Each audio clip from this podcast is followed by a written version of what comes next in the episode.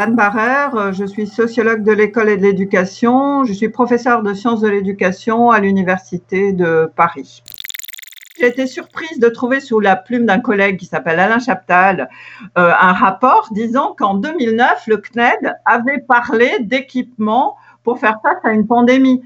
Mais ce qui se passe aujourd'hui est arrivé dans un état très inégal des équipements numériques et surtout des pratiques des enseignants de la formation des enseignants. Donc, euh, la continuité pédagogique, c'est un mot global qui ne peut pas euh, coller avec la diversité des situations des équipes enseignantes et même des établissements en matière d'équipement numérique. L'expression que j'ai vue effectivement apparaître sur mon écran de télévision m'a agacée. Nation apprenante, euh, si vous voulez, c'est une espèce de langue de bois d'innovation pédagogique. Hein. On parle de communauté apprenante, etc.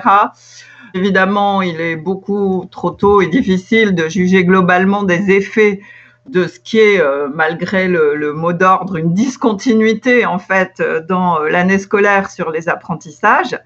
Par contre, ce qui est évidemment très frappant, et par exemple l'allocation présidentielle du 13 avril l'a bien montré, c'est à quel point c'est une des thématiques centrales pour les sociologues de l'école et de l'éducation qui est mise en lumière, à savoir celle des inégalités entre euh, les enfants et les élèves, hein, puisque la reprise euh, finalement euh, des cours dans le primaire et dans le secondaire a été justifiée au nom de cette lutte contre les inégalités.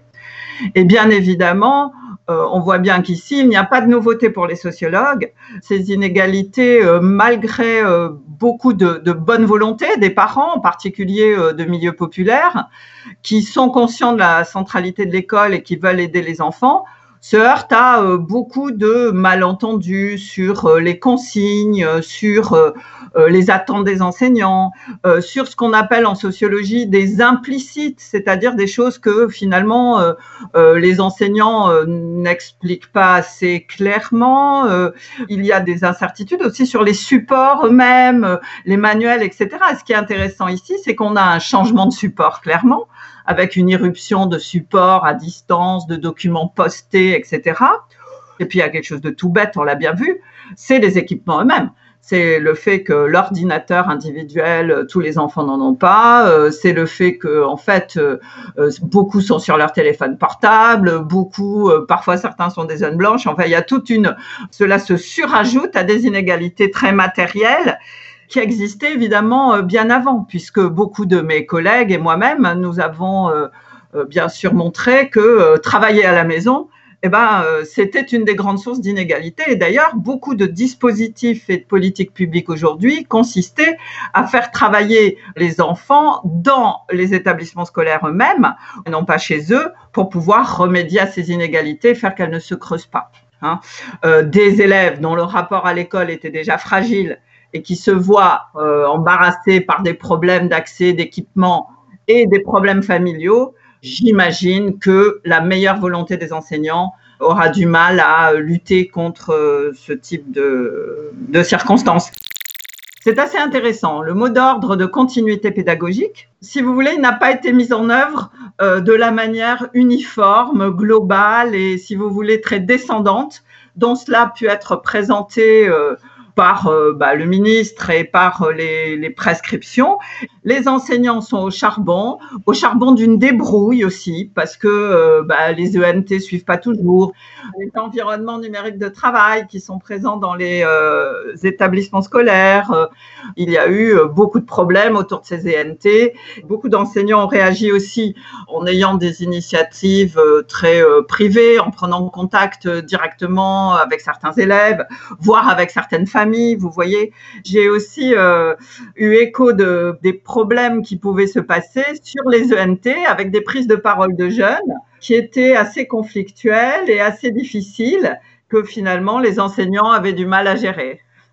Je pense aussi, euh, malgré tout, que cette distance a remis aussi quelque chose de l'ordre de la relation, du relationnel, qui peut peut-être aussi sortir euh, renforcé de la crise. Et comme lien, en ce moment, avant de demander à un élève s'il peut apprendre, etc., on se préoccupe de sa santé, de ses conditions de confinement, etc.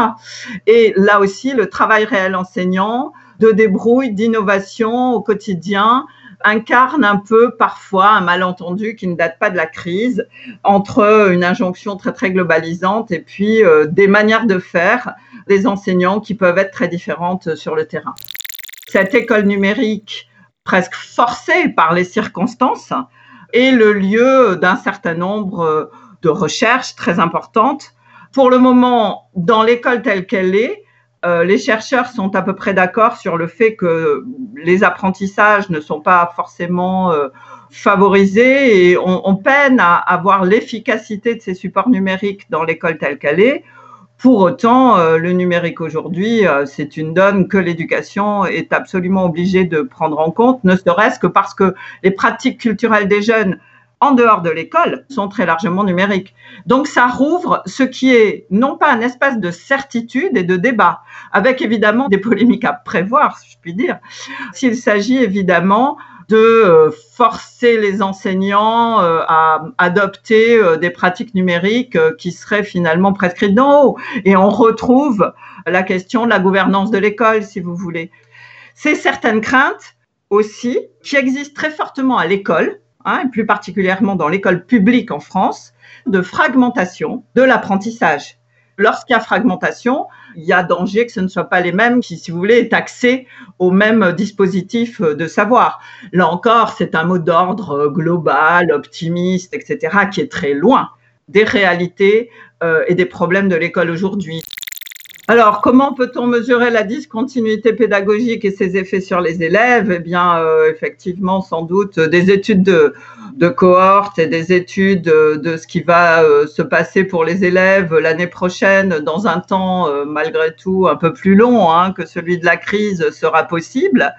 Mais j'attire l'attention sur le fait qu'en matière d'éducation, tout ne se mesure pas le problème que pose cette crise, c'est de savoir en quoi consiste l'éducation. Est-ce que ça consiste en des apprentissages qui sont mesurés dans un temps T ou est-ce que l'éducation, c'est une trajectoire euh, large euh, de formation avec des enjeux quand même politiques que la crise du Covid remet euh, à l'ordre du jour? En matière de solidarité sociale et de projet de société.